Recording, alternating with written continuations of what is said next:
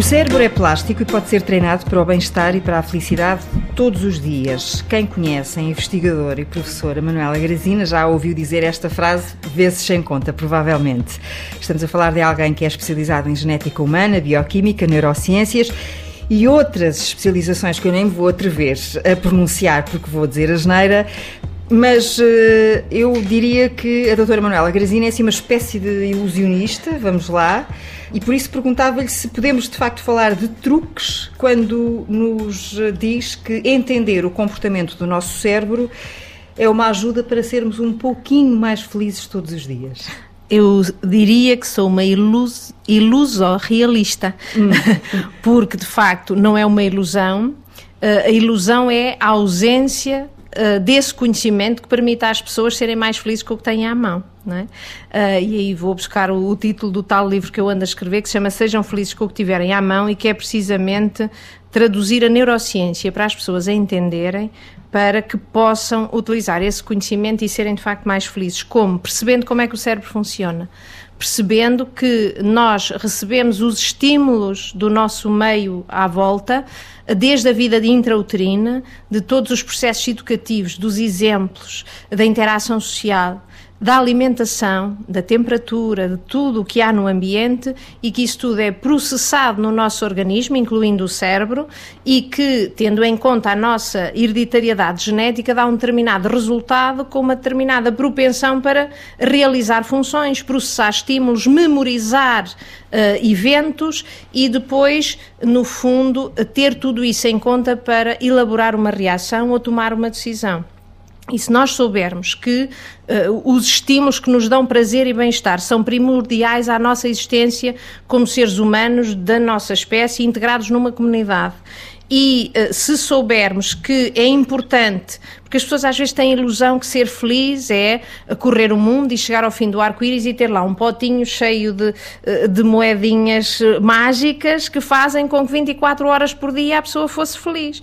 E isto é terrível, seria uma catástrofe para a saúde se, se isso acontecesse. Portanto, a felicidade é como o sal na comida, é quanto baste e só de vez em quando, não pode ser sempre porque demasiado faz mal. Tão mal que um excesso desse bem-estar se traduziria num excesso de neurotransmissores nomeadamente de dopamina, eh, que são responsáveis por essa nossa sensação de prazer e bem-estar e que daria, eh, nomeadamente, psicose. E, portanto, seria uma e que catástrofe. também à área das dependências, não é? Que é outra área também na qual trabalha está relacionado, muito, é? exatamente. Tem a ver com isso, não é? Porque por isso. É, é, é tamanho o bem-estar que se sente perante o efeito daquelas substâncias Exatamente. que se continua, que se precisa cada vez mais. Exatamente. Portanto, é excessivo, no fundo, é um bem-estar excessivo, desregulado, que desregula a comunicação, inclusivamente, àquilo que é o controlo dessa impulsão para procurar o prazer e o bem-estar. E o que acontece com, com, as drogas de abuso e as substâncias de abuso, incluindo o álcool e muitas outras que uh, por aí andam,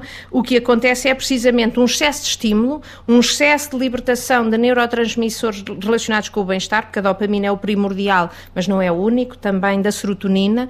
Uh, e depois, o que é importante também notar é que elas não atuam só no prazer e no bem-estar, também são importantes para regular o sono, o apetite, a temperatura corporal, a aprendizagem, a memória e até o equilíbrio do corpo. E é por isso que as pessoas que ficam dependentes ficam com essas uh, funções avariadas, não é? Portanto, ficam desreguladas. E é por isso que, que, eu tenho um projeto voluntário que vou às escolas, não é? Que é levar a ciência a quem dela precisa e, e que se chama Protege o Teu Cérebro não vou lá moralizar nem dizer a ninguém que não se droga ou que não beba, porque eu não tenho esse direito, sou só um ser humano como os outros, mas aquilo que eu levo é conhecimento científico, comprovado, na esperança de que os jovens com esse conhecimento sejam verdadeiramente livres, porque eu acredito que a, livre, a liberdade só existe se houver, se houver, conhecimento e a capacidade de assumir a responsabilidade pelas decisões que se tomam. Isso é que é a verdadeira liberdade, não é só impulsividade, não é? Uhum. Porque fazer o que dá na cabeça não é liberdade. Fazer o que dá na cabeça traduz-se em termos cerebrais por estimulação da amígdala, que é essa estrutura responsável pela impulsividade, agressividade, emoções, na procura do prazer e do bem-estar, e isso é impulsividade, não é liberdade, porque essa, uh, o sentido da liberdade vem com a responsabilidade e com o conhecimento. E é acreditando nisso que eu ando por aí a semear conhecimento científico tentando traduzi-lo numa linguagem simples e que as pessoas entendam, porque senão a ciência só serve para perder tempo e dinheiro e eu acho que é, é demasiado o investimento para que isso aconteça. Portanto, temos que fazer esse esforço de tirar a ciência fora das paredes das universidades e levá-las para as pessoas, principalmente para os jovens que vão ser o futuro, porque a única escolha livre que eles podem fazer é não experimentar. Depois de experimentarem, o cérebro fica modificado de tal forma pois já é, na maior parte dos casos, difícil de voltar uhum. atrás. Imagino que não leve esse conhecimento só para as escolas, comece por transmiti-lo dentro de casa também, é não é? Porque é a mãe do Bernardo, que está aqui connosco também, que tem 14 anos.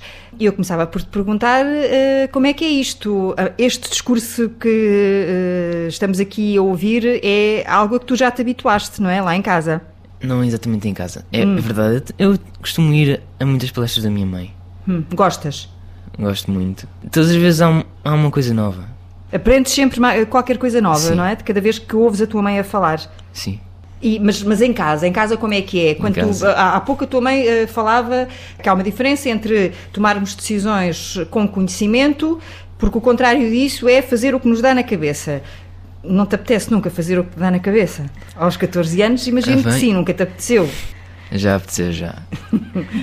Muitas vezes. Fazer assim, e, e, fazer assim alguma coisa que possamos saber, de microfone ligado? Uh... Ai que suspiro, não podemos saber. Pronto, então fala-nos então da tua relação com a tua mãe. Ela é ela que manda lá em casa, resumidamente. Não sou nada. É sim. Não sou, é o Fernando que manda, mas. O Fernando, já vamos chamar o Fernando para a conversa. Mas se é preciso alguma coisa, a minha mãe diz-me e eu faço. Uhum. E assim, eu pergunto-lhe coisas e ela só, ela só imenso responde, claro. Hum, mas olha, a, a tua mãe uh, uh, costuma dizer uh, muitas vezes que qualquer ser humano, seja ele quem for, precisa sempre de uma cenourinha para sair de casa todos os dias. Tu sais de casa todos os dias com essa ideia, com a ideia de ir à procura, qual é, qual é que será a minha cenoura hoje? Eu não tenho muito essa ideia. A escola para mim eu acho que podia estar um pouco, um pouco melhor organizada, podia dar um pouco mais de prazer ir à escola. Francamente, não acho piada nenhuma em enfiar-me numa sala, ficar lá o dia, quase o dia inteiro, ouvir coisas que, bom, a mim muitas vezes interessam, mas pode não interessar outras pessoas, que sinceramente muitas provavelmente não hei de utilizar na minha vida futura.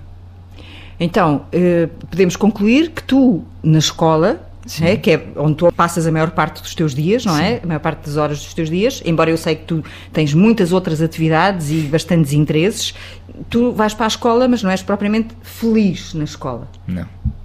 Como é que tu gostavas que fosse a escola? Gostava que fosse um, um bocado mais coletiva, que não fosse, não fosse, estivéssemos cada um na sua carteira, mas que fosse todos assim juntos a aprender coletivamente. Mas tu és bom aluno. Sou. E gostas de estudar? não, para mim estudar é uma. ocupa muito tempo, é assim. Dá muito trabalho. Dá muito trabalho. pois. Porquê que te dás a esse trabalho então? Bem, costumo estar atento. mais ou menos atento nas aulas e depois eu leio a matéria e compreendo, e é assim que eu consigo as notas. E quais são as disciplinas que tu gostas mais? Sim. Por exemplo, a tua mãe é das ciências. Imaginas o teu futuro relacionado com as ciências? Imagino. Estava a pensar em ir para um, talvez medicina ou um curso assim relacionado. Por exemplo, biologia ou geologia. Uhum. Bem lá em casa somos todos um bocado malucos por pedras. Se quiser pode perguntar depois que uhum. aqui o Fernando falar muito bem sobre isso. Vamos manter o Fernando como uma personagem mistério nesta conversa, uh, porque eu vou. o Fernando ri-se, porque eu vou voltar eh, à conversa com uh, a tua mãe, mas vocês podem falar um com o outro enquanto estamos conversando, não, ah. não precisam de ficar à espera que eu faça perguntas. Uh, precisamente para lhe perguntar, Manuela, se é que posso prescindir do doutora. claro sim, por favor. Porque há diferenças na forma, apesar da sua larga experiência, lá está, a transmitir conhecimento aos mais jovens também. E eu penso que o segredo estará no facto de não os tratar propriamente como jovens, não é? E usar a mesmíssima linguagem que usa para, nas conversas e nas palestras que tem junto dos mais adultos, digamos assim. No entanto, também já ouvi dizer que as nossas áreas de decisão só se formam por completo, não é? Não nestas idades, é preciso passar mais uns aninhos. E isso obriga a ter um discurso ligeiramente diferente. Ajustar. Uhum. Uh, é engraçado porque lá em casa já aconteceu uma vez, porque nesta idade, portanto, na idade do Bernardo, na adolescência por excelência, a amígdala, portanto, essa estrutura da impulsividade uh, e, e, e, do bem-estar uh, está muitíssimo desenvolvida em termos funcionais, porque as estruturas estão lá, mas depois a questão é como é que elas se articulam para funcionar. E o cérebro, como o resto do metabolismo, precisa de uma maturação própria, ou seja, é preciso que haja o estabelecimento de comunicações entre os neurónios, entre as várias áreas cerebrais que se vão estabelecendo, é como a aprendizagem. E, portanto, toda a maturação cerebral para tomar decisões, para gerir os impulsos que nos dão prazer, o tal fazer o que nos dá na cabeça. E eu aí costumo dar o meu exemplo dos sapatos, que é mais ou menos conhecido e universal Sim. já toda a gente, cada um adapta à sua realidade e aos seus gostos, mas portanto, a, a, as tais cenourinhas, não é? que uma pessoa passa numa montra de sapatos, eu como gosto de sapatos, vejo sempre uns que gosto, normalmente os mais caros, que é um bocado aborrecido, mas pronto. E então tenho que processar este impulso. Compro os sapatos ou não compro os sapatos? Cabem-me no armário? Quantas vezes vou usar? Quantas vezes vou usar, se não tenho já uns parecidos, uh, se se justifica aquele gasto de dinheiro, se não posso aplicar aquele dinheiro noutra coisa qualquer e, sobretudo, se o meu marido, marido me elogia o suficiente, eu aí posso mesmo prescindir de sapatos, porque de facto os elogios vão direitinhos a, a, a massajar a amígdala já, e, portanto... Ah, pois, exato. e, portanto, sentimos, ou seja, nós podemos procurar outro estímulo de prazer que substitua aquele e, portanto, não cedemos à impulsão.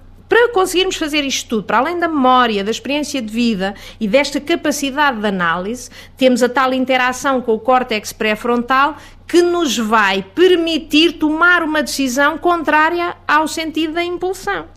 E esta área pré-frontal só está madura mais ou menos aos 21 anos de idade, claro, com as variantes possíveis de nunca e mais cedo, não é? Sim, Pronto, claro. Todos conhecemos pessoas que nunca lá chegarão, mas isso faz parte da biodiversidade, não é? E outras que chegaram cedo demais, não e é? Outro, exatamente. Uhum. Isso depende da genética, das experiências de vida, da capacidade de memorizar os factos e de os articular com a vida real e de prever uh, uh, na expectativa do impacto que essas decisões podem ter na vida e no futuro.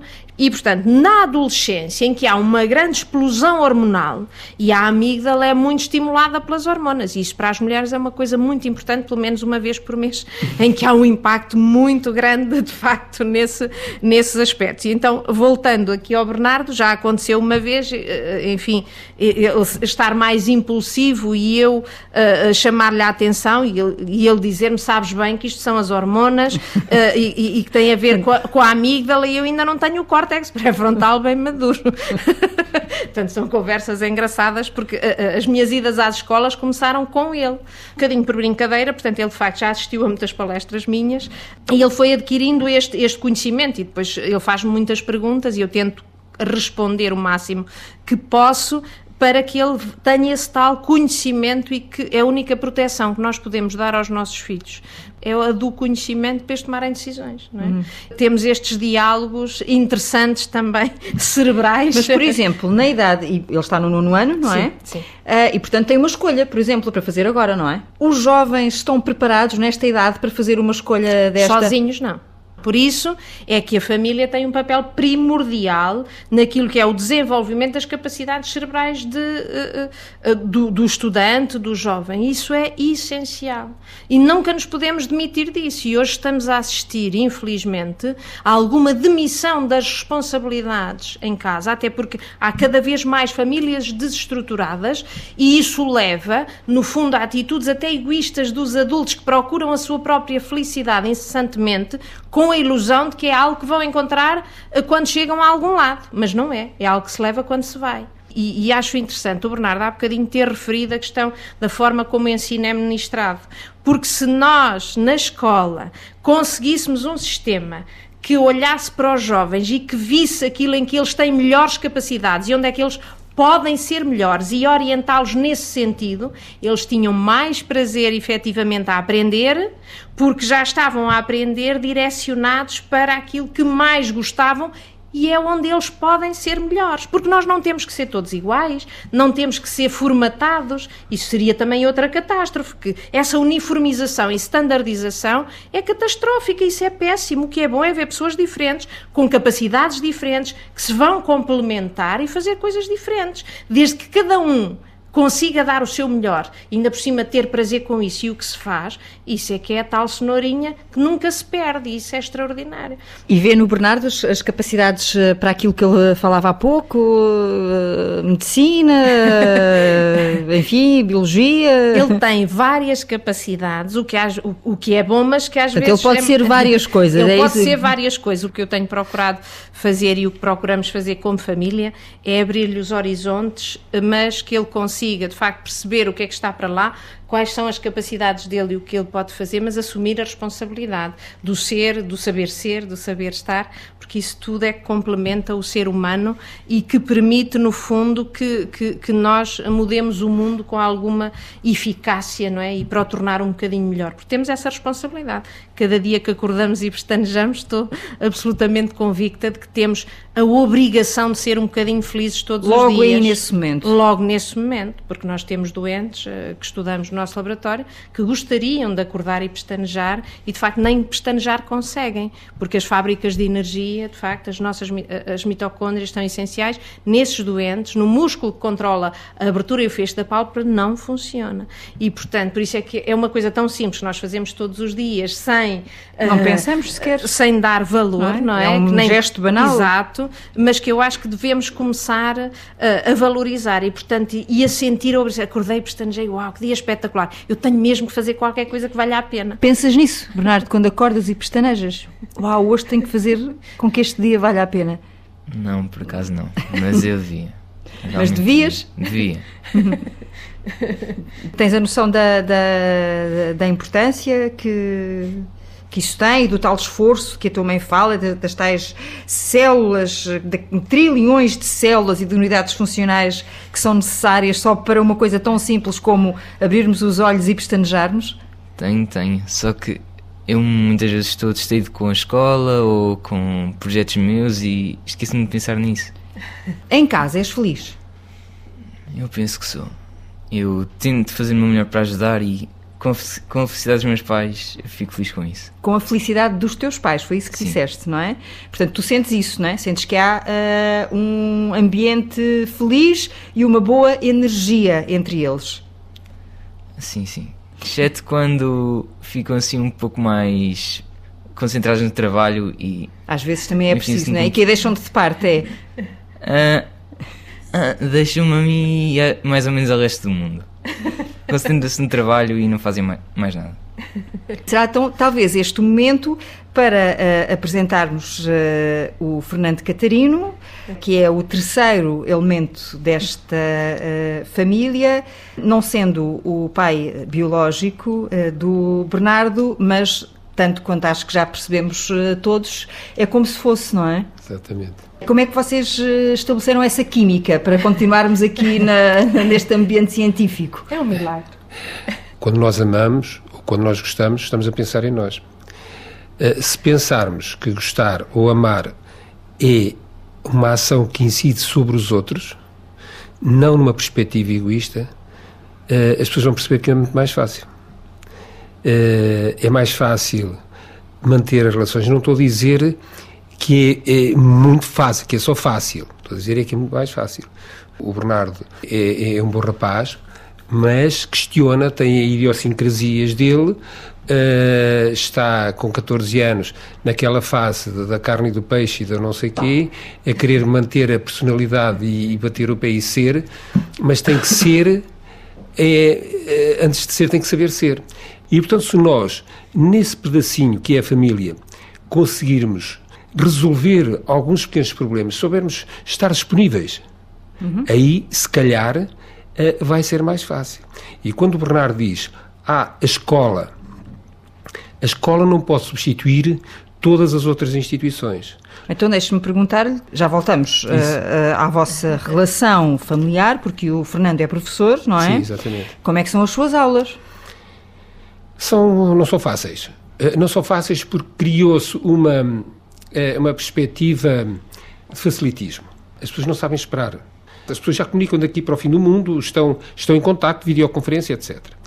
E estamos a transmitir isso aos jovens. O ensino-aprendizagem, a aprendizagem é lenta, é, é sistemática, é, é paulatina e tem que se ir aprendendo.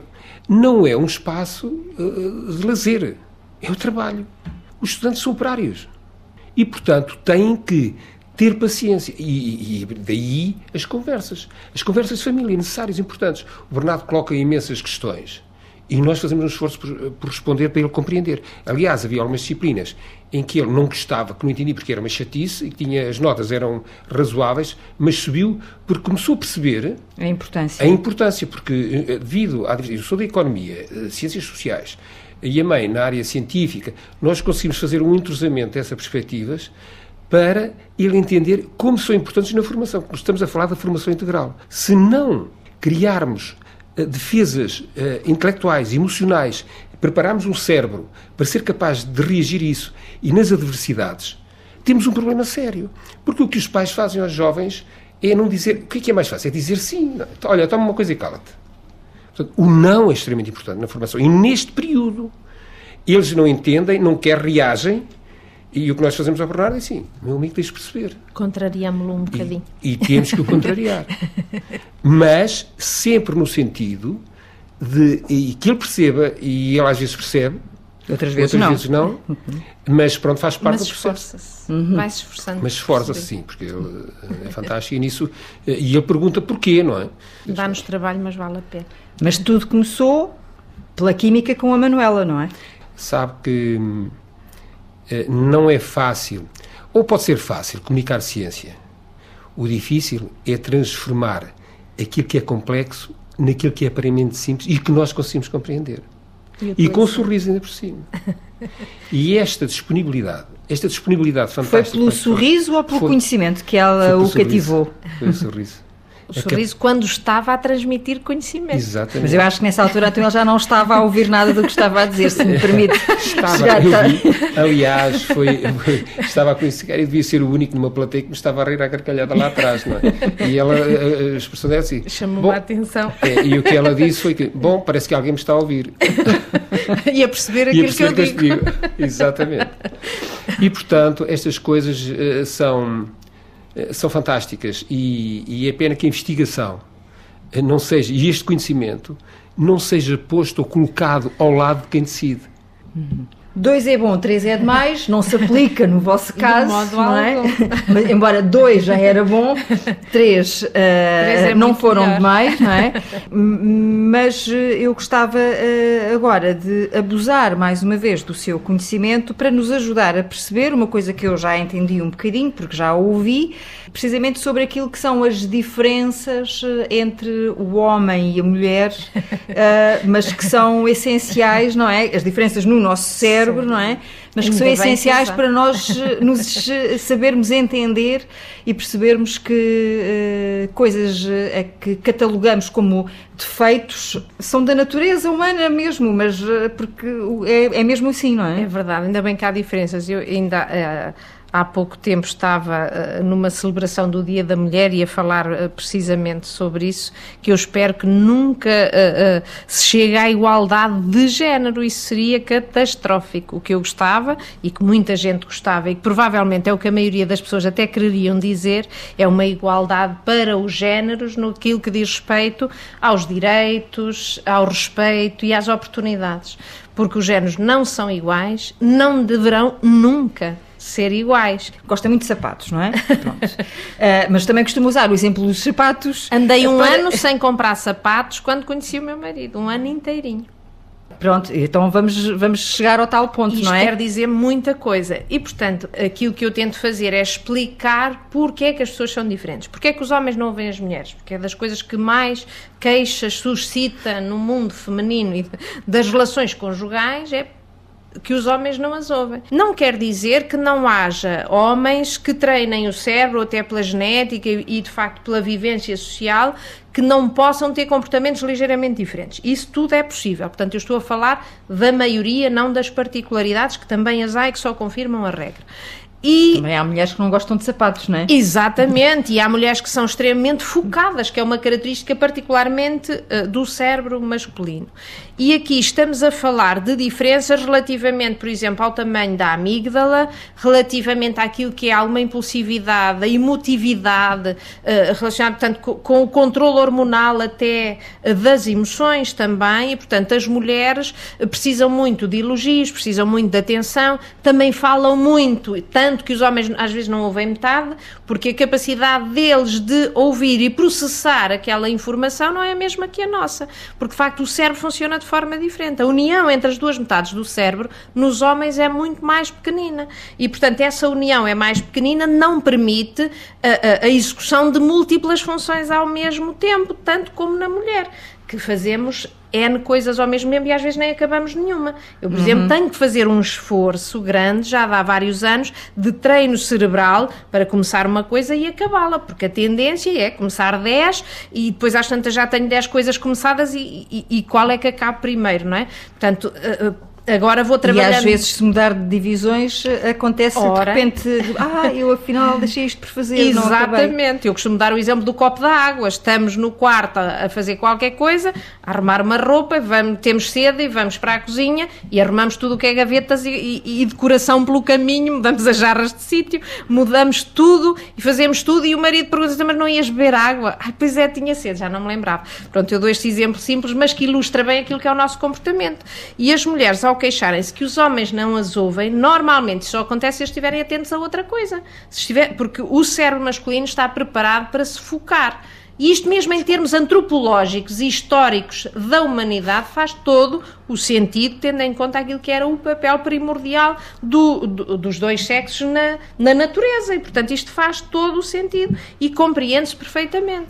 Não quer dizer que nós, uh, uh, só por sabermos isto, agora nos vamos desculpar com isto para uh, fazer seja o que for, que nos vamos desculpar que nunca vamos ser capazes porque a vantagem é que o cérebro é treinável, é plástico, mas tem que haver tolerância e aceitação também por aquilo que são as características próprias e que fazem com que cada um seja o melhor de si dentro do seu género. E, portanto, isso não é nada desvantajoso, muito pelo contrário. Aliás, por exemplo, na educação dos jovens, isso é uma vantagem enorme, ter uma pessoa mais afetiva, mais emotiva, eh, que acarinha e dá o afeto e desenvolve ali as emoções e os afetos, e ter uma pessoa mais pragmática, com a voz mais grossa e que treina aqui a área pré-frontal. Isso é uma vantagem extraordinária na complementaridade daquilo que é necessário para um cérebro equilibrado funcionar e tomar decisões e travar impulsos. Por exemplo, tenho tido casos muito interessantes quando as mulheres dizem: Ah, mas ele nunca diz que, que gosta de mim. E, e, o homem diz, então, mas eu já disse uma vez e continuo lá é porque se mantém. E acham muito estranho que as mulheres precisem. Mas, de facto, as mulheres precisam, como eu costumo dizer, da amígdala massajada muitas vezes. Portanto, são os elogios, os mimos, o sentirem-se únicas e maravilhosas. Isso é fundamental para a forma como o nosso cérebro e funciona. E as mulheres precisam de mais mimos do que os homens? Precisam de mimos diferentes. Hum. Ou seja, porque não é por causa disso que os homens também não precisam de elogios. Agora, as mulheres precisam muito ser valorizadas no seu corpo, no seu aspecto, nas suas características, que são bonitas. A velha história do cabeleireiro. Completamente portanto, de, de, o reparar, não é? Portanto, há um exercício que eu eh, daqui deixo umas dicas a todos os homens, que é de manhã, quando acordam, pestanejam e a seguir veem o que é que podem elogiar nas suas mulheres. E elogiem logo de manhã, que é para o, o dia também começar melhor e ser-se um bocadinho mais feliz. E, e, e já agora permita-me também pegar um bocadinho nas palavras, tanto do Bernardo como do Fernando, em que o Bernardo estava a dizer: para mim, ver os meus pais felizes faz-me feliz. E o Fernando também falou muito sobre essa questão de, de, de, de pensarmos o sermos felizes, mas eh, na felicidade do outro, colocarmos o nosso bem-estar naquilo que é o outro e não no nosso próprio, e isto é importantíssimo. E, e, e vem aquela máxima, uh, penso que seria do, do, São Francisco de Assis, mas uh, que eu não sei como é que ele dizia, sei como é que a minha avó dizia, e falo nisto também muitas vezes, que é no dar que se recebe, filha dizia-me ela, e eu só agora é que vou compreendendo muito bem aquilo que ela queria dizer. Porque a nossa, a, o estímulo de recompensa cerebral que nós temos quando nos focamos a dar bem-estar ao outro, é de facto muito superior do que quando nos focamos em nós próprios. E isto é extraordinário.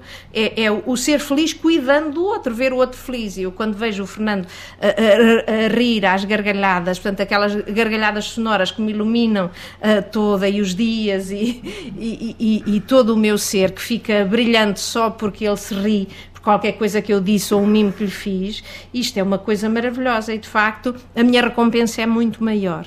E, e eu queria deixar também essa nota que muitas vezes as pessoas procuram incessantemente a felicidade individual onde ela não está, porque têm, as pessoas têm que procurar a felicidade, ser feliz, é ter uma capacidade de se harmonizar com o que se tem à volta e de sentir bem-estar por isso e com o que se tem dentro, porque começa no cérebro, não é? Então onde é que ficam as rupturas nesse discurso? Porque às vezes precisamos de rupturas Ora, para é podermos ser felizes, ou não? Pois é, aliás, eh, rupturas ou pelo menos eh, algumas contrariedades. Uhum. E é por isso que com os adolescentes, e o Bernardo sabe isso, e, e, esta partilha de conhecimento em casa é muito importante e nas palestras, para ele próprio ir percebendo a sua evolução e a sua construção como pessoa, que é travar impulsos, contrariar, estabelecer limites. E uh, aqui gostava de referir uma coisa que ele uma vez me disse, por causa de eu ir muito às escolas, uh, um dia perguntei-lhe o que é que os jovens querem. E ele deu-me uma resposta extraordinária, isto foi há, um, há uns dois ou três anos. E ele disse-me o que os jovens querem, o que os adolescentes querem, são limites. E eu assim, limites, achei estranho. Foi mais ou menos assim, foi. Então, que eram os limites para quebrar. Sim, exatamente. Eles querem limites para quebrar. Foi nesse dia que eu percebi que tínhamos que ter limites quebráveis e inquebráveis. E os quebráveis são essenciais para eles se afirmarem com autoconfiança a tomar decisões sozinhos. E, portanto, mas temos que ter os outros, que são essenciais e que não se podem quebrar, que são os limites cruciais para o desenvolvimento da área frontal a travar impulsos há pouco ia dirigir-me aqui ao, ao, Fernando, depois, porque lá está, tem essa capacidade uh, de nos hipnotizar com as suas palavras, não é? E, portanto, eu vou deixando-o falar. Fiz o convite sabendo muito bem das suas capacidades. Uh, e, portanto, e sabendo que uh, iríamos todos nós ficar em desvantagem perante a sua forma de estar e de, e de, de transmitir o seu conhecimento acordam, pestanejam e o que é que lhe costuma dizer de manhã? Ou nem pensa já nisso? É natural? Não vejo, olho para ela e acho que ela está sempre mais bonita de manhã do que quando depois se arranja durante o dia. E é o que eu lhe digo. E depois damos um beijinho e. E desejamos, e desejamos bom, um dia bom dia sempre. E também nos deitamos dando um beijinho e desejando boa noite sempre. São uma espécie de rituais. Parte, mas isso também nos despedimos, o Bernardo sempre, o despedir uh, e o encontrar noite. é sempre manifestado com algum afeto. Muito. E, portanto, não pode, não podemos prescindir disso. Ou dizer adeus, até amanhã, tchau. Isso não existe. Beijinhos, abraços. Bom, há uma coisa que eu assumo, eu sou cristão, não é? E faço um esforço para que esse sentimento se manifeste na minha vida comum. Uhum. Não me interessa nada dizer, ah, eu sou e tal, uh, mas depois não faço nada com isso. Portanto, é como a Manuela diz, se ela tem o conhecimento e a ciência, não serve nada ter a ciência e depois não partilhar. Portanto, um homem de fé, uma mulher da ciência. E de fé também. Porque a fé. A fé é um fenómeno neuroquímico extraordinário. Uhum. E o efeito placebo é o grande exemplo disso. Às vezes associa-se algum sofrimento à capacidade de ser mais feliz. Isso não é nem mais nem menos do que um treino cerebral não é? Uhum. para regular essa via da recompensa, para que em alguns momentos, de facto, nós uh, uh, possamos não estar tão bem, mas que depois vamos apreciar muito mais quando estamos. Não é?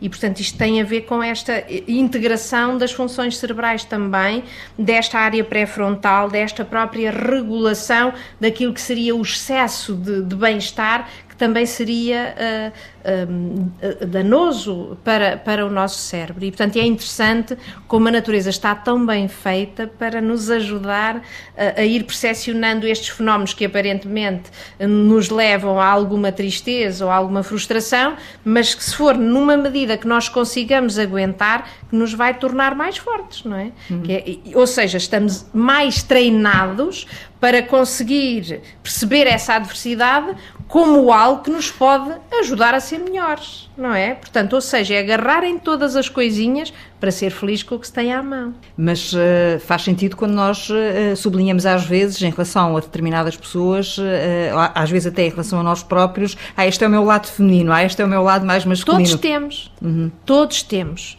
esse, esse lado que tem a ver de facto com aquilo que nós identificamos mais como um comportamento feminino ou como um comportamento masculino, que tem a ver não só com a estrutura do cérebro que eu já referi antes, mas depois com a influência das hormonas nessas estruturas para definir as suas funções. E que se traduzem, no nosso caso, Uh, uh, como pessoas em comportamentos, em decisões, em memórias, em capacidades de reação, em medos, em, em tudo, não é? aquilo que nos define como, como pessoas. Uh, e, portanto, faz todo o sentido. Cada um de nós. Não é? e é bom haver essa identidade. E é essa identidade diferente, por exemplo, que na educação de uma criança é essencial para o equilíbrio. É fundamental. E nós cada vez temos menos isso uh, uh, nessa definição dos papéis de ajudar a regular, por um lado, a área frontal que era mais atribuída ao pai, pela voz, pelo pragmatismo, pela unidirecionalidade em termos de, da visão, até de, das decisões, da expressão, de, das palavras, da forma como se fala, como se toma decisões, relativamente àquilo depois que é a complementaridade em relação à mãe. Uh, e eu estou a falar disto independentemente do género sexual e biológico de cada um. O que é importante é que cada um tenha estes dois papéis complementares num casal para que haja equilíbrio para a criança, para que ela consiga desenvolver, por um lado, os afetos e as emoções, e por outro, também tenha os tais limites, os travões uh, e a capacidade de decisão que não seja comprometida por um excesso de impulsão. Portanto, e ninguém que assume uma parentalidade deve demitir-se dessa responsabilidade. E quando se quer ser pai e mãe, independentemente do género, serem do mesmo sexo ou não, porque isso aqui é irrelevante o que é relevante é a responsabilidade de educar. E uh, as pessoas têm que pensar é porque é que, é que decidem. É por mim porque quero exibir um filho ou é por mim que quero deixar para o futuro uma semente em alguém que vai construir o futuro. E é essa responsabilidade que uma grande parte das pessoas atualmente se esquece de assumir e que é essencial para termos jovens responsáveis, bem preparados e felizes. Porque ninguém é feliz só com a impulsão ativa. Ninguém. E a prova maior disso são os toxicodependentes, que têm um excesso de ativação da impulsão e não têm travão porque infelizmente a área pré-frontal está altamente lesionada e comprometida. E, portanto, não se é feliz assim, até porque depois toda a região do prazer fica também destruída, não é? E, portanto, eh, terminam-se em situações absolutamente desastrosas que, eh, eh, que a maioria das pessoas conhece. Portanto, é esta responsabilidade que nós temos que assumir é cada vez mais. Portanto, temos que tem que haver um retrocesso um dia destes naquilo que é a tendência, mas ele já sabe o que quer, então ele já tem sete anos, já pode decidir. Pode decidir algumas coisas. Pode decidir se o vegetal pode ser espinafres ou pode ser brócolos. Se vai vestir calções ou calças no dia seguinte. Exatamente, hum. que não deve ser calções se vai para uma sala de aula, se for uma menina, e sobretudo se for demasiado curto, isso pode comprometer a atenção. Mas isso não é aos 7 anos. Isso não, não é aos 7, isso, isso já, é, é aos 20. Mais, mais, já aos 20, ou o médico no consultório, ou a médica, não é? Portanto, há uma responsabilidade na forma como nos apresentamos relativamente à profissão que exercemos também porque nós todos somos exemplos. Mas também sabemos que há truques, não é? Porque depois elas levam, os, elas, agora porque falou no exemplo das, das raparigas, não é? Levam os calções na mochila e depois vão à casa de banho da escola e mudam de roupa, saem de casa com uma roupa para agradar aos pais, não é? Ou para que os pais não... não Isso é só se os pais deixarem essa mochila sair de casa sem eles verem. também não é normal andarmos a ver as mochilas nessa idade, assim. Depende. Depende. Sim, claro, se, se, os adolescentes falharem com não os seus é compromissos. Não é vulgar, normal é se o comportamento do adolescente levar a isso. Uhum. Agora, não é vulgar, mas normal pode ser se for necessário. Porque os pais têm a responsabilidade para com os filhos de os preparar. Mas não é só dizer às raparigas que tá, não podes ir de calções para a escola, então se fica tão gira. Se é elogiada por todos, porque, porque é que ela leva os calções? É porque eu, como tenho preparação na área da certificação e da qualidade, Uh, tenho aquele espírito do porquê das coisas e também porque sou cientista e sempre fui, já nasci um bocadinho já com este espírito perguntador e sobretudo perceber a causa das coisas. Porquê que a menina faz isso e esconde os calções na mochila? É para ter uma recompensa qualquer, senão não fazia isso. Portanto, é o perceber o porquê. E o que lhe tem que ser explicado e com muita convicção e empenho é que ela não precisa dos calções para nada para de facto ser uma pessoa extraordinária. Aliás, muito pelo contrário. É muito mau que ela passe a vida a recorrer, nesse caso, aos calções e mais tarde a outras coisas para ser valorizada. Isso só vai ser uma desvantagem para ela não é? E, portanto, nós pais temos que explicar isso aos filhos e que as ferramentas que eles precisam para serem valorizados e para serem felizes não podem depender de vestir uma saia mais curta, uns calções mais curtos ou outra coisa qualquer, seja rapaz ou seja rapariga, não é? E, portanto, e são esses valores humanos que nós temos a responsabilidade de lhes dar, essas ferramentas que estão lá dentro no cérebro, de encontrar o seu Ferrarizinho, uhum. não é? Que eles levem todos os dias consigo e que não precisem dos calções para se valorizarem, para serem elogiados. Não é? Porque uhum. a questão é essa: tudo aquilo que nós fazemos é por causa da cenourinha. E, portanto, eu não preciso já de comprar sapatos, porque tenho o Fernando a valorizar-me uma série de coisas que os sapatos deixaram de ter importância. Claro que também tenho muitos, isso também é importante. então uma brincadeira. Sapatos ou malas? As duas coisas. Um bocadinho das duas. Um bocadinho das duas, não é? Mas cada vez é menos importante e isso é que é importante. É, Mas é, quando, é quando já agora deixe-me só aqui aproveitar esta deixa, se quando a Manuela chega à casa uh, com um saquinho com um par de sapatos ou uma mala fica alarmado, Ups, estou aqui em falta com qualquer coisa. Eu já coisa. não vou às compras sem Pois, não ah. vai. Pois é. Pois é. Não vai. Não vai às compras e, e, e dá a opinião, deixa. Sim, sim, opino sobre, sobre as coisas, porque acho bem, porque ela vai Uh, propriamente não vai para agradar aos outros, ela vai para, para me agradar a mim. Portanto, os sapatos serão fundamentalmente para me agradar a mim. Portanto, e portanto, eu já não compro sapatos nem malas sem Fernando. Aliás, já é ele que me oferece uh, uh, pois, as poucas malas. Já, já conhece o. Mas tem que ir ao encontro do gosto dela, não é? Todos ah, nós temos a nossa exatamente. maneira de. ele sabe tudo o que me fica bem.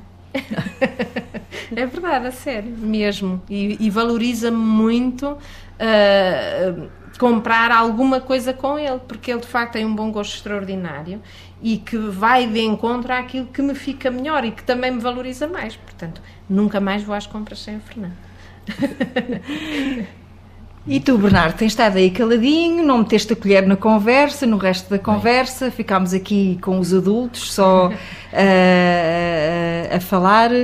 Uh, temos que isto, enfim, o, o, relógio não para, não dá tréguas, não é? E portanto temos, estamos mesmo a caminhar para o fim desta nossa conversa. Se calhar o melhor exemplo que eu posso dar a quem nos uh, está a ouvir uh, daquilo que tu disseste há pouco, de que eu sou feliz com a felicidade uh, dos meus pais lá em casa, está precisamente naquilo tudo que acabámos de ouvir e, e na, no tempo de antena, entre aspas, uh, uh, que demos aos dois, porque eu acho que, que, que, passou, não é? Essa vossa, essa vossa corrente, essa vossa energia positiva que já percebemos, dá trabalho, não é? Não é, não é uma coisa só de claro. pele. Não, não, não, não. Eh, Todos Tem os dias. Se... E temos dificuldades e temos contrariedades, como toda a gente. A diferença está em nós sabermos exatamente que o que mais nos preocupa, mesmo nas contrariedades ou quando nos aborrecemos um bocadinho, a preocupação maior é que o outro fique bem depressa. E isso faz toda a diferença.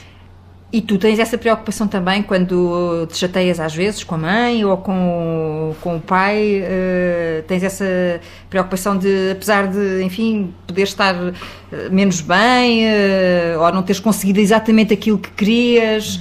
Uh, tens a preocupação de que eles também fiquem bem com a decisão que tomaram ou com um não que te deram? Eu acabo tentando, mas francamente os pais às vezes são assim um bocado como os filhos. Também têm que ser contrariados para perceberem que os filhos cresceram e melhoraram. Hum, os pais também fazem birras. Mais ou menos. Às vezes. Eu sei que tu já não estás na idade de fazer birras, mas pronto. Às vezes usar- se concentram numa ideia que o fi- do filho que não é verdadeira ou, ou se concentram em si mesmos. E às vezes têm que ser contrariados para, para verem como é que é realmente. Ou seja, ele já vai fazendo uso do conhecimento também em proveito próprio. Proveito próprio, não. em proveito de todos nós, pronto. Da família. Exatamente. E ser, e- mas então, mas tenho, tenho- que tentar perceber como é que eh, um adolescente de 14 anos eh, contraria aquilo que são as vontades ou as decisões eh, dos pais. Como é que é? Con- consegues convencê-los a mudar de ideias? É isso? Bem, eu não costumo discutir muito com eles. Eles pedem para fazer as coisas e eu faço. Mas, Mas eu tenho andado a cansar um bocado disso. portanto, estás aí a pensar numa forma de contrariar algumas Mudar- decisões. Mudar um pouco o sistema ah, que existe atualmente em casa. Ah, mudar o sistema. E, e assim, como é que tu definirias o sistema que existe atualmente lá em casa? Bem, os meus pais pedem para fazer coisas e eu faço. Portanto, eles, eles, eles pedem, achei curioso, acho, acho curioso que digas eles pedem, não, eles mandam e eu faço. Portanto, eles pedem ah, e eu faço. Então, e a mudança é em que sentido?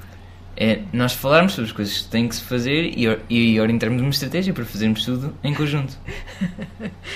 Sim, sim. O que o Bernardo quer é autonomia. É Autonomia. exatamente a autonomia. É um papel maior no grupo. eh, com autonomia.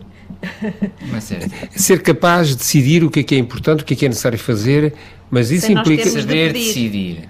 Exatamente, mas isso implica reparar no que é é necessário. Porque, o se- porque o saber ser implica uma experimentação do ser. O, o saber saber implica percepcionar aquilo que é necessário fazer e compreender as coisas. Para o saber ser. Exatamente. O que é que acontece? Como andas abstraído no teu mundo, esquece que o mundo dos adultos e o teu, por vezes, precisa de uma série de tarefas que têm que ser feitas e é preciso ter consciência delas. tempos. Exatamente. E nós vamos dando algumas oportunidades, mas depois outras não resultam ainda bem, porque, eh, pronto, ele não reparou, estava distraído e ainda vamos ter que, pedir- que ir pedindo algumas coisas. Mas vamos dando espaço e, e temos feito esse esforço porque ele nos pediu também. Continuamos a fazer esse esforço e que vai ser num sentido de, de lhe dar cada vez mais esse espaço, e no fundo foi o que eu lhe disse quando ele nos pediu isso a primeira vez, que é vamos experimentando, nós damos o espaço e tu se reparares e conseguires antecipar-te ao nosso pedido, excelente, se não conseguires nós vamos pedindo outra vez, até que se deixe de ser preciso. É, é- é que o Bernardo quer crescer mais depressa do que é capaz. Porque eu acho que sou capaz de crescer mais depressa. Mas não é preciso ter pressa para crescer. Exatamente. Tens de crescer a um ritmo normal que entendas, apreendas. Mas e esse se- é o meu ritmo normal. E isso é a tua concepção desse ritmo. Mas sem a concepção do saber saber. Percebes? Porque isso implica outros interesses, outras motivações que tu ainda não tens porque és um jovem. Tu agora tens outras necessidades. Com o tempo vais adquirir. Mas isso é preciso, pronto, eh, repetir e fazer e ir e ver e tal. Para que E não possas, desistimos e de não parte a. Oh, parte. Dá tempo ao podias, tempo. oh, Fernando, será que podias simplificar isso, isso um pouco para a gente poder perceber? É, eh, todos os dias temos esta conversa.